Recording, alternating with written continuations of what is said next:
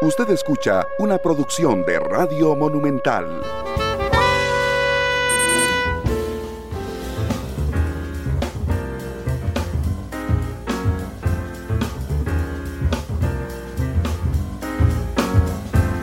Monumental. La radio de Costa Rica, ¿qué tal? Muy buenas tardes, bienvenidos a Matices. Yo soy Randall Rivera, muchísimas gracias por acompañarnos. Recordándoles, como siempre, que nos pueden acompañar a través de la radio, por supuesto, a través del Facebook Live de Noticia Monumental, a través de Canal 2 esta noche y también a través de los diferentes servicios de podcast, donde pueden descargar el programa a través de Apple Podcast, Google Podcast y Spotify. Muchas gracias por estar con nosotros. Cerramos semana. Una vamos a ver, cerramos semana laboral a la vista, por supuesto, de lo que ocurra este fin de semana con la ya tormenta tropical Julia, que previsiblemente se convertirá el sábado, mañana, en huracán que golpeará fuertemente en Nicaragua, pero que sus brazos nubosos afectarán el Pacífico costarricense, por lo menos previsiblemente de manera importante. Hoy vamos a hacer un programa en el que nos vamos a dedicar a un tema internacional, pero tiene que ver con un tema de las Américas. Yo invité hoy a Orlando Gutiérrez Boronat, él es el em, secretario general del Directorio Democrático Cubano, em, que es una organización de vigilancia y resistencia del pueblo cubano y por supuesto cuyo interés principal, al igual que de todos los demócratas del mundo, es que la democracia llegue a Cuba en algún momento. Orlando, bienvenido a Matiz, es un placer tenerte eh, por acá. Orlando está en Miami, así es que un abrazo hasta allá. Orlando, ¿qué tal? Bienvenido. Bueno, es un gusto estar en tu programa, Randall, un programa que es tan escuchado y tan respetado por, por el público costarricense. Muchas gracias, Orlando, muy amable. Eh, contanos, por favor, porque vamos a ver, a través de los años, y, esto suena muy feo, y muy feo particularmente tratándose de un pueblo tan valiente, el tema cubano sube y baja de intensidad en la agenda internacional. Y entonces a veces eh, la audiencia común pierde de vista que hay, si me lo permitís, dos enormes pueblos cubanos hay uno en la gran cárcel, que es la isla de Cuba, bajo el régimen de los hermanos Castro. Eh, y hay otra Cuba muy fuerte fuera de esa cárcel que trabaja incesantemente por recuperar la democracia allá y que nunca pierde, por más que tengan 30, 40, 50 años de haber salido de la isla, nunca pierden. Y a mí me hace mucha gracia ni el acento ni el esfuerzo por la isla cómo, qué es lo que hacen ustedes y cómo se configuran los cubanos, en este caso en los Estados Unidos, para seguir con estos apoyos, Orlando. Randall, es una pregunta profunda y, de alguien que es conocedor del tema. Hay que entender que el pueblo cubano a través de su historia ha generado una identidad nacional muy fuerte. Existe una unidad espiritual profunda entre todos los cubanos donde quiera que se encuentren.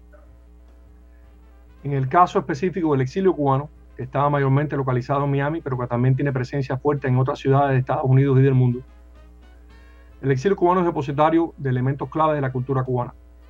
Y este amor por Cuba y esta preocupación por Cuba, esta vigilancia por Cuba, tomando prestadas tus palabras iniciales, se ha transmitido de una generación a otra, en un proceso muy similar, por ejemplo, al de los sionistas judíos. Eh, ver la traición que sufrió el pueblo de Cuba a manos de gente que se proclamaron sus libertadores para convertirse en sus tiranos, ver el colapso sostenido, irreversible, eh, bajo este sistema al menos, de la economía cubana, creo yo que deliberadamente por parte de este régimen. Eh, ver el, agotamiento de la población, eh, ver que Cuba se ha convertido en el único país latinoamericano con tasa de natalidad negativa, tantos miles de presos políticos, tantos muertos, ha creado un compromiso muy fuerte por parte de los cubanos que estamos fuera del territorio nacional con ayudar a los que están adentro para poder rebasar de manera cívica, de manera civilizada esta enorme noche de, tiranía y poder reconstruir al país en paz. La única forma de reconstruir a Cuba es mediante un cambio político en el cual la soberanía sea devuelta al pueblo de Cuba. Mientras que el pueblo de Cuba no tenga soberanía, mientras el pueblo de Cuba no pueda elegir libremente como hace el pueblo costarricense, mientras que el pueblo de Cuba no, tenga opciones económicas propias, no tenga libertad económica no tenga libertad de información, no tenga libertad de expresión, de organización, todas las cosas que tiene el pueblo costarricense, el pueblo de Cuba no va a poder tener, poder tener la rienda de su destino y comenzar su reconstrucción nacional. Eh, la economía de Cuba está colapsada debido a una doctrina comunista que no ha funcionado en ninguna parte del mundo y que ha descapitalizado a Cuba y ha sumido a Cuba en la miseria. Y los cubanos no tienen, no se les da ninguna oportunidad, no tienen ningún derecho a debatir, a decidir sobre si quieren seguir por ese camino que se les fue impuesto. Nunca ha habido elecciones libres multipartidistas desde 1959. Entonces, sentimos que hay un levantamiento ciudadano en Cuba, lo vemos objetivamente, que empezó el 11 de julio de 2021, hay manifestaciones constantes, muchas señales de resistencia, hay claras evidencias de, diferencias dentro del aparato dirigente del Partido Comunista de Cuba, es cuando más cerca hemos estado de ese cambio, pero al igual que otros cambios de la dictadura a la democracia, sean dictaduras de izquierda o dictaduras de derecha a, la democracia, eh, hace falta el apoyo, la comprensión, la solidaridad de la comunidad democrática internacional. Orlando, hay mucha gente que aún afuera defiende el proceso de construcción de la revolución, aunque han pasado, eh, digo, más de 60 años. Eh, y lo quiero, lo quiero señalar así, yo estuve en Cuba hace algunos meses y es muy fácil para algunos defender desde afuera cuando usted solo ha ido a Cuba a Varadero a pasear o nunca ha ido a Cuba. Eh, caer en los mitos que ha generado la revolución, pero cuando usted va ahí y ve el hambre de la gente, la persecución de la gente, este, gente haciendo fila por un pedacito de pollo al mes, que no hay aceite, que no hay agua, realmente entiende, digamos, la situación actual de una pobreza completa que se vive en, en Cuba. ¿Por qué hice esta introducción? Orlando, porque quería saber qué piensa usted en el sentido, yo creo que durante buena cantidad de años, la revolución fue muy exitosa en venderle a los cubanos en la isla que ellos renunciaban a algunos derechos que son fundamentales, como la libertad de expresión, por ejemplo, o la libertad de ir a escoger a sus gobernantes, a cambio de supuestos beneficios que daba la revolución. Un sistema de salud, según su decir, súper avanzado, un sistema educativo súper avanzado, y que con la apertura del Internet y las redes sociales, no solo cuando sale la información de lo que pasa en Cuba, sino cuando entra la información de lo que pasa en los otros países, el pueblo que está en esa cárcel grande que es la isla, se da cuenta que son mitos y que realmente hay muchos países que en democracia viven exitosamente la salud, la educación, por ejemplo, Orlando. Bueno, hay varias cosas. En primer lugar, nunca hubo una consulta oficial al pueblo de Cuba. El pueblo de Cuba nunca tuvo la oportunidad de elegir en privado, en una urna eh, sagrada, cívica, si quería prescindir de sus derechos a favor de tener comida y alimentación. Eso nunca ocurrió. Eh, no ocurrió por diferentes razones. En primer lugar, porque Cuba era uno de los países latinoamericanos más desarrollados en 59. Las estadísticas así lo muestran. Y segundo, porque los derechos de una persona humana son imprescriptibles. Tú no puedes eh, entregar tus derechos cívicos, tus derechos de expresión, de organización, de asociación, de pensamiento. Eso no es transferible. Eso es parte intrínseca de la naturaleza humana y ninguna generación puede quitarle eso a otra. Entonces los cubanos nunca tuvieron esa opción como se prometió. Cuando Fidel Castro tomó el poder, prometió elecciones en 18 meses, eso nunca ocurrió. En segundo lugar, Cuba tenía altos índices de desarrollo. Eh, para poder mejorar la medicina cubana, para poder mejorar la economía cubana, cosa que no ocurrió, para poder mejorar la educación cubana, que ya era buena en el 59. No hacía falta convertir al, país en una dictadura unipartidista con una sola familia controlando todos los destinos de la nación a un costo enorme de presos políticos, de asesinados, de, exiliados durante 63 años. eso no es un planteamiento razonable para toda, ser humana, toda persona humana que, que, ame la condición humana, que ame la naturaleza humana y que entiende que un ser humano es un ser eh, muy complejo, con muchas necesidades, muchos derechos, muchas expectativas que los regímenes totalitarios intentan de alguna manera suprimir. Entonces, eh, yo te diría que nunca existió ese, ese canje, nunca existió de forma oficial. Y en segundo lugar, muchas veces las personas que creen eso, Randall, no conocen la Cuba antes del 59. Piensan que Cuba empezó con Fidel Castro en el 59 y desconocen la historia de la isla, donde estaba la isla en el 59 y qué ha ocurrido en el exilio y, de manera subterránea en Cuba desde ese momento. Sí, es muy interesante tu, punto de vista al respecto. Eh, Orlando, antes de entrar al, al, 11J, que creo que es un, un, parteaguas, digamos, en la historia reciente de Cuba, ¿quién manda en Cuba hoy? Porque incluso, te confieso, ayer alguien me preguntó si no era que Raúl Castro se había muerto. Digo, alguien, alguien en la calle me preguntó eso, hablando justamente del programa de hoy. ¿Quién manda en Cuba? ¿Sigue siendo Raúl Castro, la familia de los Castros, los encargados, pese a que Miguel Díaz Canel es el presidente en el papel, Orlando? Yo creo que Raúl Castro, su hijo Alejandro, eh, su hija Mariela, eh, son los que tienen el poder final, son los que manejan los hilos invisibles de poder. Después de ello hay una junta de militares que se llama el Consejo de Defensa y esos militares, en mi opinión todos corruptos, son los que también constituyen un pilar importante del poder a servicio de la familia Castro. Operativamente el Partido Comunista tiene control porque controla, eh, es una organización a nivel nacional eh, que controla eh, o, vigila cada ciudad, cada vecindario, cada barrio. El control del Partido Comunista ha sido exitosamente retado por el pueblo de Cuba desde el 11 de julio y ha ido derrumbando toda esa estructura de control que tenía el partido. Otra figura clave de poder es el comandante Ramiro Valdés, un hombre muy temido en Cuba, ha estado históricamente a cargo de la represión, todavía está a cargo de la represión, eh, aparece frecuentemente junto a Díaz Canel y es un hombre de mucho poder en Cuba. Yo creo que esos son los factores principales de poder. No olvidemos que de manera muy extraña, desde el 2021, desde el, el 11 de julio del 2021 hasta la fecha, han muerto 26 generales cubanos. En un sistema como este, esa cantidad de generales de alto rango desaparecidos es muy raro. Eh, lo cual me indica a mí, conociendo la metodología de los sistemas comunistas, el sistema de, los comunistas, que estas muertes eh, pueden estar respondiendo a una purga interna eh, desatada por diferencias sobre cómo manejar las protestas del pueblo, reprimirlas o no reprimirlas. Y creo que aquellos generales que han estado dispuestos a defender al pueblo los han, ido, han estado eliminando el mismo gobierno. Orlando, en, en este sentido, digamos, la cohesión de las Fuerzas Armadas respecto a la figura presidencial, que finalmente lo que le da la fuerza, digamos, de presión y de represión contra el régimen, igual que el, que el aparato de inteligencia. ¿Cuál es la situación? ¿Qué información conocen ustedes en este momento? Yo creo que Díaz Canel es el, el presidente designado, es el títere de la familia Castro. Creo que es el jefe de oficina que maneja operaciones eh, diariamente, pero no tiene el poder final. Creo que las reuniones que ha sostenido Díaz Canel en los últimos días ha cambiado su vestimenta a verde olivo. Lo que le ha dicho a las Fuerzas Armadas, a los oficiales, me muestra su preocupación con las Fuerzas Armadas. Vimos también esta semana eh, que sacaron los tanques a la calle. Sacaron tanques en Artemisa, en Santiago de Las Vegas, en otros lugares, para intimidar las protestas que continúan.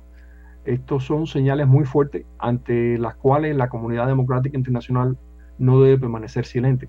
Recordemos que este es un régimen intrínsecamente aliado con Rusia, con China, capaz de la misma violencia que es capaz Rusia.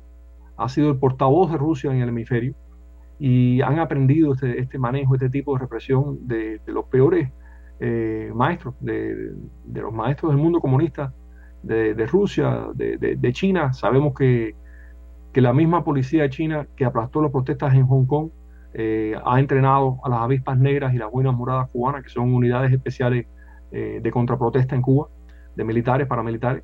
Hemos visto a los paramilitares en las calles con palos y estacas dando golpizas salvajes a aquellos vecinos que pacíficamente han salido a manifestarse en contra del derrumbe del país y por la libertad. Así que es clave que la comunidad democrática internacional no esté silente sobre esto. En Cuba hay cientos de presos políticos. Eh, en Cuba hay gente pasando la, peor eh, prisión, el peor cautiverio por su defensa de la libertad, de la democracia. Aún desde la prisión están haciendo convocatorias al pueblo de Cuba al paro nacional, que es el gran movimiento de, parálisis de la dictadura que cientos de activistas están organizando en el país, que ya estamos viendo muestras de eso. Pero ante toda esta violencia es importante que hable ahora la comunidad democrática internacional, porque después va a ser muy tarde. Orlando, los criterios de la comunidad democrática internacional pesan dentro de Cuba. ¿Le generan alguna presión al régimen de verdad? Es que a veces uno podría sentir desde afuera que realmente es como una voz en el desierto, aunque todos los países hablen y hablen y hablen, Orlando. El financiamiento sí les hace estragos al régimen. La plata. La plata. Las sanciones que puso Trump y que Biden ha mantenido han reducido su capacidad de represión eh, y eso explica por qué el pueblo ahora tiene oportunidades y formas de lucha que no tenía antes. Porque el régimen ha, ha recibido un duro golpe a su capacidad represiva. Como ya no hay un factor ideológico que motive a la población, eh, lo que tienen es el dinero. Cuando hay menos dinero pueden pagar menos informantes, menos represores. Y eso lo estamos viendo en las calles de Cuba. Pero además, de manera contradictoria, Randall, el régimen está siendo apoyado por Rusia y China, que le prestan dinero, le dan equipo militar, etcétera pero el financiamiento del régimen, el dinero para operar, está viniendo de Europa y de Canadá, de países democráticos libres. Entonces la opinión pública ahí sí puede tener un peso. Si los europeos respetan el acuerdo de cooperación que tienen con Cuba, los primeros dos artículos de ese acuerdo se refieren al respeto a los derechos humanos. Entonces en Cuba obviamente, groseramente, no se respetan los derechos humanos. Y Europa, la Unión Europea y Canadá deben actuar en consecuencia con eso. Orlando, vamos un momento al 11J, porque es que ahí, ahí pasa algo que yo siento que ustedes, los cubanos, lo tienen muy claro, pero creo que no lo tenemos tan claro en la comunidad internacional. Eh, por supuesto que el régimen siempre ha acusado de conspiraciones desde Miami, desde otros países, para desestabilizar, digamos, el, el régimen. Lo cierto, entiendo, es que el 11J surge una desesperación muy humana y normal de gente que llega al hartazgo de no tener electricidad, de no tener agua, eh, de tener un montón de mosquitos picándolos al mismo tiempo porque no tenían este, electricidad, de un calor muy fuerte, y empiezan a ver picos de indignación de una manera espontánea. Y creo que eso finalmente demuestra, Orlando, el hartazgo y la miseria que vive el pueblo cubano dentro de la isla, ¿verdad? Bueno, yo te voy a decir una cosa, Randa. Yo estaba en la India y yo he visto literalmente a gente muriéndose de hambre con una vaca a pocos, a pocos metros de ellos. Es decir, el hambre por sí solo no motiva a un pueblo a la lucha. Lo que motiva a un pueblo a la lucha es un estado de conciencia. Y eso es lo que hemos visto el 11 de julio de 2021 a nivel masivo dentro de Cuba. Hay que escuchar lo que la gente está gritando. Están gritando libertad, están gritando patria y vida, eh, de la misma manera que están gritando agua, electricidad, comida. La clave ha sido para la gente que saben que tiene que haber un cambio. Hemos escuchado por toda Cuba la consigna de que tiene que caer el comunismo. Lo hemos visto en diferentes manifestaciones, que el comunismo llega a un fin. Hay una toma de conciencia en Cuba y eso no debía desconocerse por cualquier observador, porque no van a entender la profundidad del fenómeno. Se está moviendo el subsuelo cubano a favor del cambio. Esos cientos de jóvenes presos desde el 11 de julio que desde la prisión han mantenido su rebeldía y su resistencia son una indicación de eso. Los, las docenas de personas que han arrestado en las últimas semanas es, un, es otra indicación de que hay un movimiento ciudadano de levantamiento sostenido dentro de Cuba por la libertad, por la democracia, por la patria, por la vida. Ese 11J ocurre algo que, insisto, para mí es muy importante, no solo la espontaneidad de las manifestaciones por esa toma de conciencia que Orlando nos, nos, nos cuenta el día de hoy, sino también que el presidente en el papel, Miguel Díaz Canel, hace algo que, que nadie más se había atrevido en el pasado. No quiero ensalzar la figura Fidel, pero ni siquiera Fidel se había atrevido a hacer eso. Y era, es ordenarle a las Fuerzas Armadas que arremetan contra su pueblo, recordando por supuesto que no son las Fuerzas Armadas del gobierno, sino deberían ser las Fuerzas Armadas del pueblo cubano. Este, contanos eso, por favor, porque entiendo que eso incluso a nivel de legislación internacional es importante. Es un presidente ordenando a sus Fuerzas Armadas que arremetan contra su propio pueblo, que no tiene eh, antecedente en Cuba tampoco, Orlando.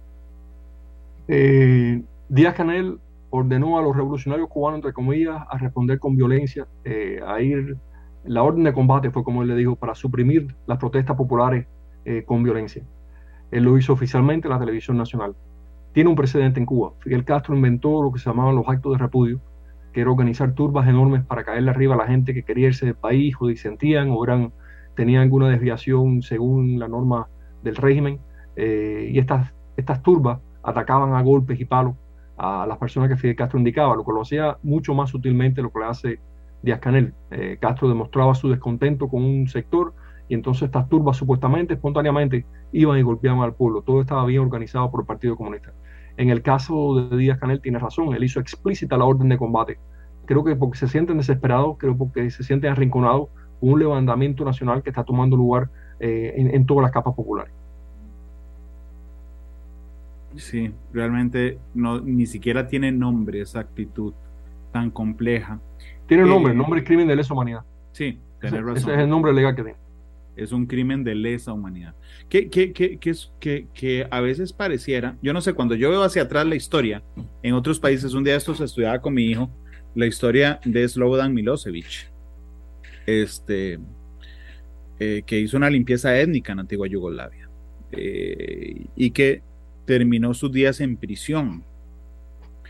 Eh, no sé, el dictador libio Muammar Gaddafi terminó sus días asesinado a golpes en las calles de Libia y su cabeza dando vueltas por todo Libia. Eh, ¿A qué me refiero? Pareciera ser que los tiranos no caen en cuenta de que hay una justicia internacional vigilándolos, se creen superiores a todos y generando consecuencias que en el caso de Díaz Canel, que digamos es un hombre relativamente joven, le caerá tarde o temprano, eh, Orlando. Los pueblos derrumban las tiranías, esa es la ley de la historia, eh, no hay dictadura eterna. Eh, en Cuba se han cometido gravísimos crímenes de lesa humanidad durante los últimos 63 años ordenados por ese régimen. Hay una comisión internacional compuesta por, por expertos, la Comisión de Justicia Cuba, que viene documentando esos crímenes eh, para poder procesarlos eventualmente. Hay gestiones en esa dirección. Entonces, eh, esos crímenes tienen que ser documentados y tienen que ser eventualmente enjuiciados por un tribunal internacional, eh, porque lo que ha ocurrido en Cuba tiene que conocerlo en América Latina. y tienen que saberlo aquellos que puedan recibir órdenes ilegales, órdenes de violación de derechos humanos, aquellos que puedan darlas, que no, estos crímenes no prescriben hasta el final de los tiempos serán perseguidos por llevar a cabo violencia en contra de una población desarmada.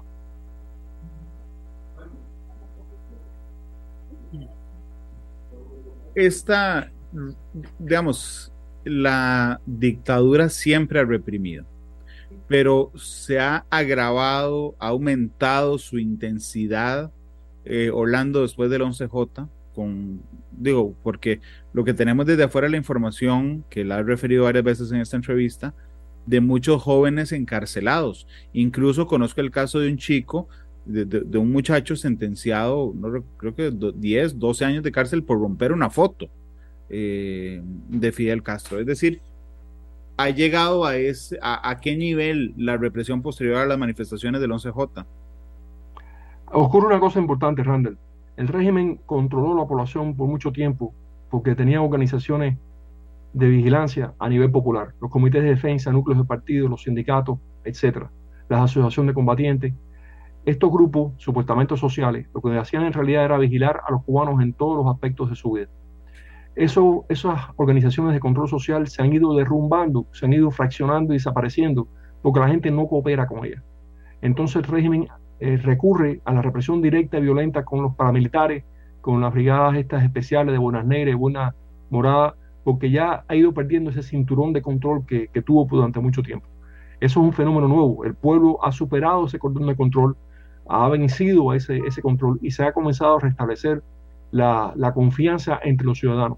Cuando uno ve familias enteras, como hemos visto en los últimos días, eh, levantando barricadas en las calles para protestar, en cualquier país del mundo eso es normal, en Cuba no es normal. En Cuba eh, siempre ha dado un peso muy severo y hay mucho miedo. La gente ha vencido el miedo y están trabajando familia con familia, vecindario con vecindario, municipio con municipio, en un levantamiento orgánico en contra de ese régimen que nosotros llamamos el paro nacional. Eh, entonces, ¿por qué es posible? Porque ya han superado el primer cordón de seguridad, de control, que eran eso, esas organizaciones sociales creadas por el régimen para vigilar y controlar a la población. Esto es un tema muy importante y poco estudiado. Eh, no lo digo yo solamente, lo dice Díaz Canel. eh, pero es, clave para, para, entender qué ha pasado el 11 de julio. El 11 de julio el pueblo abrumó a estos grupos, los, los, los neutralizó y ahora el pueblo continúa en esas protestas, pero ya ahora enfrentado directamente a la represión de los paramilitares. Que por cierto, uno no entiende desde afuera cómo en Cuba no hay dinero para atender las necesidades alimentarias de su población, porque los edificios están cayendo, porque no hay servicio de electricidad, pero tienen dinero para mantener una red de inteligencia y de seguridad del Estado, como se le llama eh, allá, eh, digo, donde, donde hay mucha, muchísima gente participando en las redes de la seguridad del Estado, Orlando. ¿Cómo sostienen una cosa así sin plata? Bueno, porque sí tienen dinero para reprimir. El de poco dinero que tengan, fíjate, han tenido que cambiar la modalidad de una represión masiva, como fue siempre históricamente, a una selectiva ya no tienen el nivel de, capacidad represiva que tenían antes. Entonces ahora intentan enfocar la represión en los líderes populares. Eso, esto resulta en cientos de arrestos, cientos de detenidos, pero ya aquella represión masiva que vimos, por ejemplo, cuando los sucesos de la Embajada de Perú en Mariel en Cuba, o cuando llevaron a la gente a campos de concentración por ser religiosos o, homosexuales o hippies o tener algún tipo de forma de vida que el régimen no aceptaba, eso ya pasó. Ya el régimen no puede hacer eso. Lo que puede hacer ahora es lo que estamos, estamos viendo, represión violenta y entonces ir identificando líderes populares y encarcelarlos rápidamente. Si la comunidad democrática internacional no denuncia esto y no rompe el silencio sobre Cuba, esto va a, va a seguir resultando una masacre del pueblo de Cuba. Estaba revisando unos números y la cantidad de cubanos que ha llegado, por ejemplo, a la frontera sur de los Estados Unidos durante este año supera cualquier antecedente. Incluso, por ejemplo, el, eh, eh, éxodo, digamos, a través de, balsas. Eh, nunca antes en la historia como hoy están entrando cubanos huyendo del régimen. Esa huida, que yo me resisto a llamarle migración, porque me parece una huida, o sea, es huir de la represión. Este, eh, Orlando no, ha tenido, pareciera, mucho eco en los medios internacionales, pero hay una enorme cantidad del pueblo cubano saliendo, nunca antes como ahora, de la represión en la isla, Orlando. Así es, y creo que tienes razón, es una huida. Maneja muy bien el, lenguaje y muy descriptivo. Eh, no es una emigración, la gente está huyendo del colapso del país bajo el comunismo. Según los números que he visto, ya son más de 200.000 cubanos que han huido de Cuba desde enero para acá la mayor parte llegando a Miami, al sur de la Florida. Eh, esos son números marieles, eh, perdón, son números superiores al éxodo masivo del 95 y al éxodo masivo del Mariel en el año 80 y de Camarioca anteriormente. Para empezar, también recuerden que hay fácilmente 3 o 4 millones eh, de cubanos fuera de Cuba. La población del país se ha ido disminuyendo dramáticamente. El segundo renglón de la economía nacional son las divisas que envían esos exiliados sus familias en Cuba. Así sobrevive mucha gente en Cuba. Y recuerden que en Cuba, por un dólar americano son 200 pesos cubanos. ¿Qué causa esta hiperinflación? Eh, lo, lo causan las políticas comunistas que han destruido la base productiva de Cuba. Eh, Cuba hasta el 59 se alimentaba a sí misma y exportaba alimentos. Hoy por día Cuba tiene que importar el 85% de lo que consume. Eh, Estados Unidos Canadá o se lo venden o se lo donan. Si no, el país no sobreviviría. Y hay que preguntarse cómo es posible que el peso cubano, que durante toda la primera mitad del siglo XX el peso cubano no toda la primera mitad, pero digamos 40, 50 años, los primeros 40, 50 años del siglo XX, eh, el peso cubano equivalía lo mismo o un poco más que el dólar. Sí, eso, eso es así. Averígüenlo. La moneda cubana era una de las monedas más fuertes del mundo. ¿Cómo es posible que ahora el peso cubano no valga nada? ¿Por qué? Porque la economía está deformada. Está deformada de manera deliberada para poder controlar a los cubanos. Espera un momento porque hiciste un, una afirmación que me dejó en shock. Dijiste que la, que la mayoría, de, o sea, que el 85% de lo que se come tienen que importarlo y que la mayoría van de Canadá y de Estados Unidos, que se lo vende o se lo dona. Estados Unidos es el, principal superior de, alimentos y comida a Cuba. Eh, el embargo no cubre comida, medicina o cultura. Ese es otra, otro mito. Eh, si Estados Unidos no le vendiera y le donara a Cuba la cantidad de alimentos que hace, el régimen no podría sobrevivir. Y esto eh, fácilmente evidente, entren en un mercado en cualquier ciudad de Cuba, va a haber muy pocas cosas en venta porque no lo hay. Entre ellos son famosos los pollos americanos, los pollos que, que, vienen de Estados Unidos que la gente consume. Es, sí, realmente es increíble. Yo recuerdo cuando yo estaba, vamos a ver, en la escuela, creo que estaba en la escuela, veía las, las tomas de la crisis de las balsas o en todos los medios, o las tomas de la crisis del Mariel.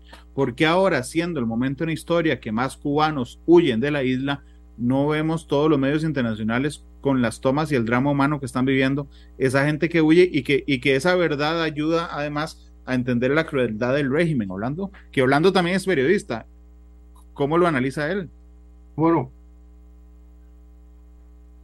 por varias razones. Número uno, Estados Unidos tiene una política de pie seco. Ya no tiene la política de pie seco y pie mojado.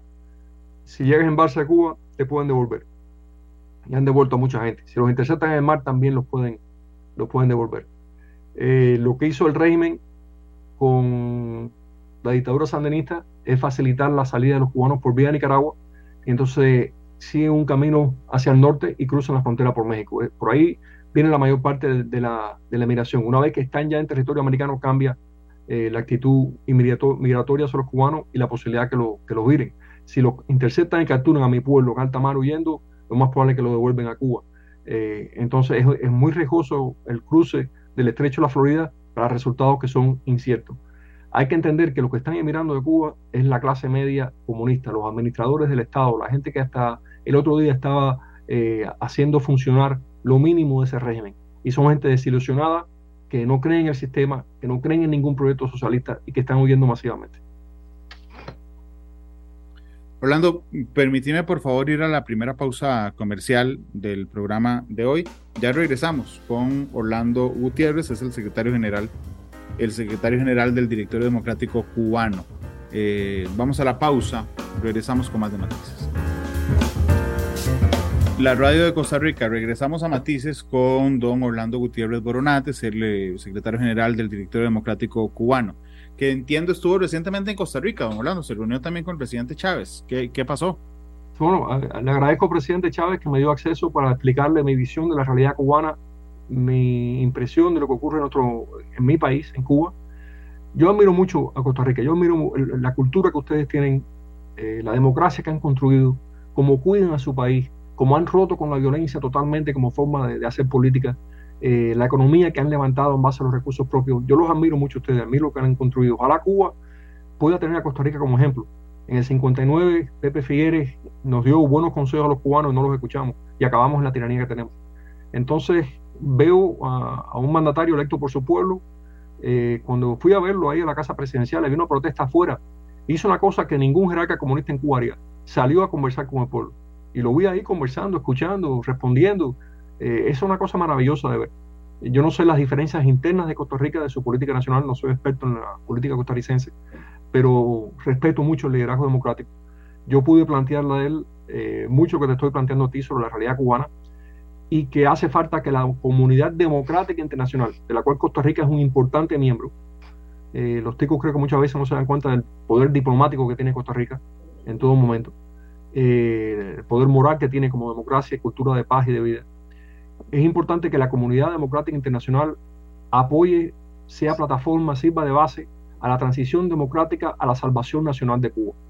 Nosotros estamos luchando por llegar a esta, transición mediante el paro nacional de los cubanos, eh, que ya está en efecto, ya lo estamos viendo en diferentes manifestaciones. Pero hace falta que la comunidad democrática internacional, y cuando digo comunidad, comunidad democrática, es que no estoy limitando este respaldo a una región, sino desde Europa, Asia, América Latina, aquellos, aquellos pueblos, aquellas naciones que aprecien la democracia, que le tengan cariño al pueblo de Cuba, deben apoyar esta propuesta de una, de una transición que le devuelva al pueblo de Cuba su soberanía, que los cubanos puedan hacer con su vida y su país lo que los, lo que los costarricenses hacen. Ahora bien, Orlando, Orlando Gutiérrez llega a Zapote, que es el distrito donde está ubicada nuestra casa presidencial, se reúne con el presidente Chávez y qué le dice. O sea, es decir, cuál es, cuál es el, el mensaje que tienen ustedes, que tenés vos particularmente, para que todos los demás, incluyendo el presidente Chávez, entendamos qué está pasando en Cuba hoy. ¿Cómo lo resumís? En primero, las estadísticas, los hechos objetivos del derrumbe de, de esa nación bajo una dictadura. En segundo lugar, que la comunidad internacional democrática no permanezca silente ante las violaciones de los derechos humanos en Cuba que están ocurriendo ahora, ahora mismo. Y en tercer lugar, el respaldo de la comunidad democrática internacional a una transición democrática para la salvación nacional de Cuba. Yo le pude exponer eso. Eh, de la conversación que tuvimos, eh, quiero respetarla, porque estamos iniciando una relación en un esfuerzo eh, diplomático internacional que estamos haciendo. De esa conversación, el presidente Chávez me autorizó para decir que él le desea al pueblo cubano los mismos valores democráticos y de libertad que goza el pueblo de Costa Rica. Le agradecemos eso. Me parece un hombre profundo, un hombre que maneja información, maneja estadísticas, conoce las realidades y, por eso le agradecemos la gestión y quisiéramos continuar con este contacto y este acceso al presidente de un país tan importante para nosotros los cubanos. Yo tengo muy buenos amigos cubanos que nos cuentan todo lo que está pasando. A, mí realmente a veces me, genera cierto estupor de recibir de mis amigos cubanos, particularmente la mayoría fuera de Cuba, ojo lo que está pasando aquí, ojo lo que está pasando en tal pueblo, hoy se levantaron, hoy es imposible, imposible, eh, Orlando, tener esa información oficial. Es decir, evidentemente no hay un medio cubano independiente en Cuba, como para que usted se meta a ver si había manifestaciones o no había manifestaciones. Eh, hombre, están pasando un montón de cosas todos los días, de los que afuera no nos damos cuenta, pero el pueblo está completamente levantado. Sí, Randall, sí, hay un levantamiento ciudadano en Cuba todos los días. Hay dos medios que yo recomiendo que están basados fuera del país, pero que tienen muy buena información diaria de lo que pasa en Cuba. Eh, uno es ADN Cuba y el otro es Cubanet. Los dos son muy buenos, muy objetivos y ahí uno se puede informar bien de lo que está pasando dentro de Cuba. Hay otros también como Diario de Cuba, como, como eh, Cibercuba, hay varios, pero yo sobre todo recomiendo ADN eh, Cuba y también recomiendo Cubanet, porque tiene muy buena información, sobre todo muy buenos videos de lo que está pasando en Cuba constantemente. Hablando de eso, yo que, que estuve en Cuba hace algunos meses y que me gusta mucho la historia cubana, hay un elemento que, hay varios elementos que me llaman mucho la atención. Eh, uno es eh, que el pueblo cubano sabe mucho de sus manifestaciones culturales. Es decir, cantan sus canciones, que no tienen que ver, digamos, con la revolución, sino con los cantantes que se presentan ahí en la isla, por ejemplo. Cantan sus canciones, eh, saben sus comidas, aunque no las pueden hacer porque no hay ingredientes para hacerlas, pero bueno, saben sus comidas. Y un día de estos, Orlando, me ponía a pensar, bueno, ¿y cómo saben tantas cosas de su cultura y varias cosas? Los regímenes son, son inteligentes, no son tontos. Hay una señal internacional de Cuba, de televisión que se llama Cubavisión, se llama la señal oficial. Cuba Visión tiene una señal internacional y tiene una señal nacional que ven en la isla. Yo logré tener acceso al canal que ven en la isla. Lo estaba viendo con mi hijo un día de estos y quedé asombrado y entendí que la gente en esa cárcel grande que es la isla pasa consumiendo 24 horas si quisiera ver televisión o elementos de cultura, una cantante cubana, que tal cosa, o todos los elementos que tienen que ver con el régimen. Te voy a decir, lo puse un, sábado, un día de estos. Por supuesto que en la señal internacional no lo estaban pasando, en la señal interna Cuba sí. Entonces la presentadora, que, es el, que se para a contar la programación de toda la próxima semana, dice, y bueno, hoy tendremos una entrevista a las 10 de la mañana con la cantante, eh, no sé qué, no sé cuánto, que viene a, a darnos su experiencia. Eran dos horas de programa, larguísimo. Y después tendremos señal en directo con una reunión que tendrá el presidente de la República y secretario general del Partido Comunista este, cubano, Miguel Díaz Canel, con representantes de tal lugar. Mira, fueron tres horas de transmisión. Tres horas. Por supuesto que era una actividad a todas luces guionada y montada, pero eso es lo que la gente dentro de Cuba consume 24 horas al día, porque no puede sentarse a decir, mira, vamos a ver CNN, mira, vamos a ver este, Fox News, si quisiera, mira, vamos a ver TNT, eh, NTN, perdón, que es, que es un brazo, es una televisión latinoamericana colombiana. Es decir, no puede ver nada más que, lo, que el discurso oficial del régimen, Orlando. No, en Cuba no, hay ningún medio legal que pueda informar a los cubanos. Hay un monopolio absoluto de la información por parte de la, de la dictadura. Eh, y eso se, se, viene ejerciendo desde el mismo 59. Hay una censura total de prensa, no hay medios independientes. Eh, los medios independientes están fuera del país. Hay periodistas independientes muy valientes dentro de Cuba que reportan hacia el exterior como rebota hacia adentro. Eh, y hay algunas publicaciones, algunos videos de gente dentro de Cuba que se, que se arriesgan a la represión y los arrestos. Pero no existe en Cuba medios independientes del régimen. Cuando fue, de nuevo, sigo para darle una comparación a la gente, La Habana fue una de las ciudades latinoamericanas donde más libros y periódicos se publicaban antes del 59. Inclusive bajo la dictadura de, Batista, los medios de prensa publicaban artículos, había censura, pero seguían publicando. Creo que hay una cifra por ahí, Randall, de que Fidel Castro, eh, entre el momento que salió de la prisión por asaltar en Moncada y el momento que entró a La Habana al frente del ejército rebelde, publicó casi 48 artículos criticando el régimen de Batista. Entonces había una libertad de prensa en la cual se podía publicar artículos del, principal jefe de oposición o de revolución en contra de, Batista. Eh, no quiero que piensen, porque la mitología es que Cuba era un país eh, medieval, subdesarrollado, atrasado, que Fidel Castro vino lo convirtió en una nación. Eso es mentira. Era un país que se había, que había prosperado muy rápidamente, muy fuertemente, había diversificado su economía, eh, tenía muchos medios de prensa, una gran cultura literaria, y este régimen ahogó todo eso bajo la represión totalitaria. Y además era una potencia económica. Endulzaban el mundo.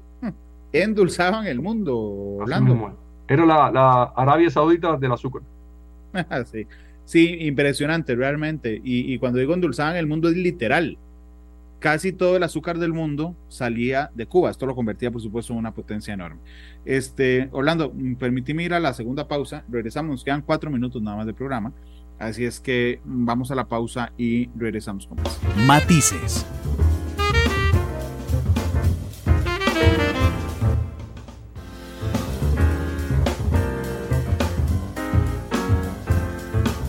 Monumental la radio de Costa Rica. Regresamos con Matices. Nos queda eh, unos minutos cuatro de programa. Me acompaña Orlando Gutiérrez Boronat, eh, secretario general del Directorio Democrático Cubano. Eh, Orlando, yo con, con, el paso del tiempo y conociendo la isla en la situación en la que está ahora y, y conociendo a opositores, a personas que defienden la democracia, he pasado de pensar en mis adentros de que va a haber una explosión del régimen a que va a haber una implosión del régimen subsumido desde la gente que vive en Cuba a través del paro nacional. Eh, ¿Ustedes lo ven cerca hablando? Esta implosión. Yo creo que, tú, creo que tienes un ojo muy agudo. Creo que estamos en proceso de implosión más que de explosión. Y estoy de acuerdo contigo en que el paro nacional, la presión popular está agilizando, está acelerando esa implosión de la tiranía totalitaria.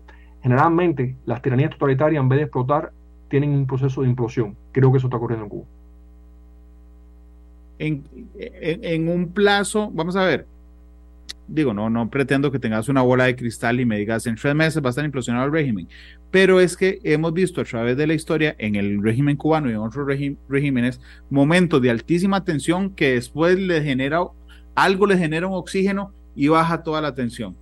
Yo quisiera, como un defensor de las democracias, que no tuviera oxígeno. ¿Le ves algún riesgo de que suma oxígeno con Rusia enfrentado con Ucrania desde la otra parte del mundo, con China regañando a Rusia de lo que está haciendo en Ucrania, con Nicaragua a punto de recibir un huracán el domingo con un régimen dictatorial, con Maduro con sus problemas enormes económicos. ¿Ves algo que pueda poner en riesgo esa implosión o atrasar esa implosión, Orlando? Yo no subestimo un partido comunista en el poder. Soy muy cuidadoso con los tiempos y los plazos. Sí sé que la cosa va muy rápido. Los acontecimientos se mueven a un paso tremendo por la presión del pueblo. Creo que es importante que Europa, Canadá, Estados Unidos no le den oxígeno a esta tiranía en estos momentos clave. Orlando, por último, y es una pregunta más emocional. Quería decirte como primicia también, ahora mismo después de esta entrevista voy a una reunión con el comisionado eh, europeo para América Latina de la Unión Europea, donde lo voy a plantear lo mismo que te acabo de plantear a ti. Es hora de que Europa sea consecuente con lo que dice ese acuerdo de cooperación con Cuba y que si se violan los derechos humanos en Cuba, no entre más dinero europeo a Cuba. Van a pedirle a la Comisión Europea que deje enviar dinero a Cuba por la violación de los derechos humanos. que ante estas groseras violaciones de los derechos humanos cese ese financiamiento constante del régimen. ¿Y esperas tener éxito en esa gestión? Vamos a hacerla. No hay peor gestión que la que no se hace. Orlando, la última pregunta, antes de ya irnos, es más emocional. Yo realmente les admiro una cosa. ¿Cuántos años tenés vos de haberte ido de Cuba? Imagínate, 51 años. 51 años. Hombre, ¿cómo hacen para no perder el acento? Y para, y para no perder primero el acento y después la atención. Porque vos te fuiste hace 51 años, estás en Miami, podías decir, ay, bueno, ya, voy a usar una frase costarricense, me vale Cuba, listo, me concentro en hacer bien las cosas aquí. A ustedes no les pasa eso. Ustedes siguen siendo cubanos hasta el último momento, preocupados por más de que tengan 50 años de movilizar las cosas en la isla. Y, y, el mejor simbolismo de eso es que hablan con el acento perfectamente cubano como si hubieran salido ayer, Orlando. Nuestra alma es cubana. Hemos salido del territorio de la isla, pero no del espacio espiritual de Cuba. Y esa alma cubana eh, se sigue imponiendo y se sigue y sigue luchando contra todas las adversidades que puedan impedir nuestra unidad nacional como pueblo. Eh, decía eh, un gran escritor eh, francés de que la nación es resultado de la decisión diaria que, toman, que toma un pueblo de mantenerse unido. Los cubanos dentro y fuera de Cuba diariamente tomamos la decisión de mantenernos unidos, de mantenernos como nación. Es un plebiscito del alma eh, y, eso lo vamos a mantener. Orlando, muchas gracias por eh, habernos acompañado hoy. Ha sido muy interesante. El tiempo se va muy rápido cuando uno habla de cosas interesantes. Así es que te agradezco muchísimo que nos regalas este espacio y por supuesto que le compartas al pueblo aquí en Costa Rica sus puntos de vista. Orlando, muchas gracias. Gracias a ti, gracias a ti me pidió patria y vida para eh, despedir hoy el programa. Sabrán ustedes que, uno de los lemas de, del régimen es patria o muerte. Y desde el 11J esto ha venido cambiando para que los que defienden el regreso de la democracia Cuba cantan ahora patria y vida. ¿Por qué esa canción? En, en un minuto, Orlando. Porque esta canción afirma las razones de nuestra lucha. Salvar la patria por el valor de una vida pura como dicen ustedes, pura vida, para poder vivir en libertad, vivir en paz, vivir en por eso, vivir en base a nuestra condición humana profunda. Patria y vida será la canción que despida el programa de hoy. Feliz semana. Gracias por estar con nosotros. Feliz tarde. Este programa fue una producción de Radio Monumental.